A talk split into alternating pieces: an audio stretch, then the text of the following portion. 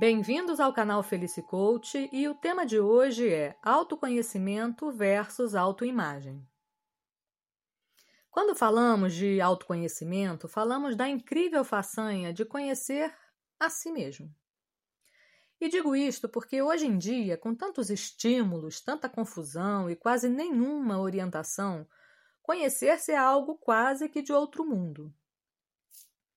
Sendo o autoconhecimento o conhecimento de si próprio, das suas características, qualidades, imperfeições, sentimentos, etc., que caracterizam o indivíduo por si próprio, como então é possível conhecer-se? Ora, através da observação de tudo o que acontece em nós, partindo da percepção que temos dos fenômenos através dos nossos sentidos e também da inteligência, vamos tendo um vislumbre do que ou de quem somos. Vamos tomando ciência de como e por que agimos ou mesmo reagimos de determinada forma em vez de outra. Vamos aos poucos identificando algumas de nossas características. Vamos reconhecendo o nosso comportamento e o que vamos descobrindo pode ser algo agradável a nós ou não.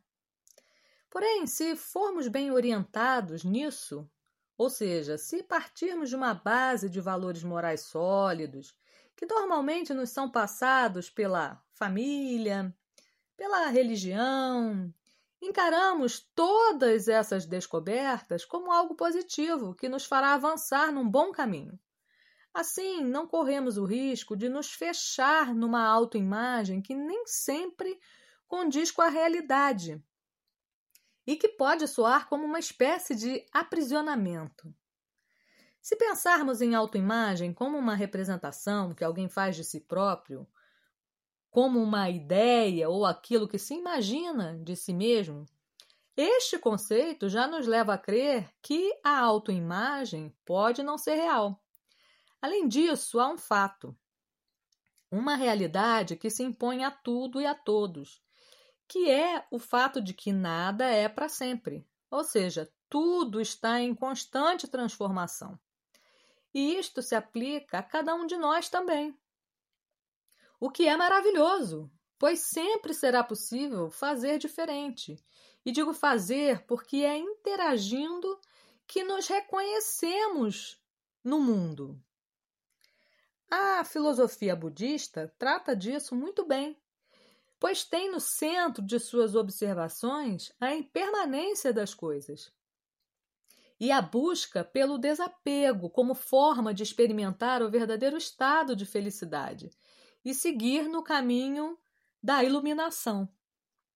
Tendo em mente que nos reconhecemos porque existe o outro e tudo mais, porque estamos neste mundo e fazemos parte dele, também é possível nos conhecer através das expressões de outros, como o próprio legado do conhecimento da humanidade em seus registros, em sua história, Pois ao entrarmos em contato com todo esse conhecimento, com essas impressões, com essas experiências, é possível imaginar como reagiríamos se fosse conosco, se estivéssemos lá, e isto reforça ou mesmo nos faz reavaliar nossas crenças, valores, ideias, e embora não seja uma experiência concreta, nos faz refletir sobre nós mesmos.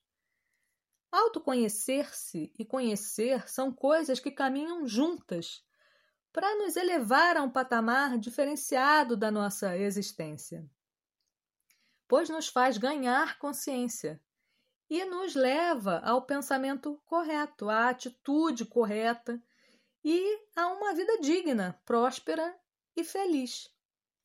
Fica a dica: conheça a si mesmo para ser feliz porque felicidade é aqui e agora. Eu sou Luciana Souza e nos falamos em breve. Até mais!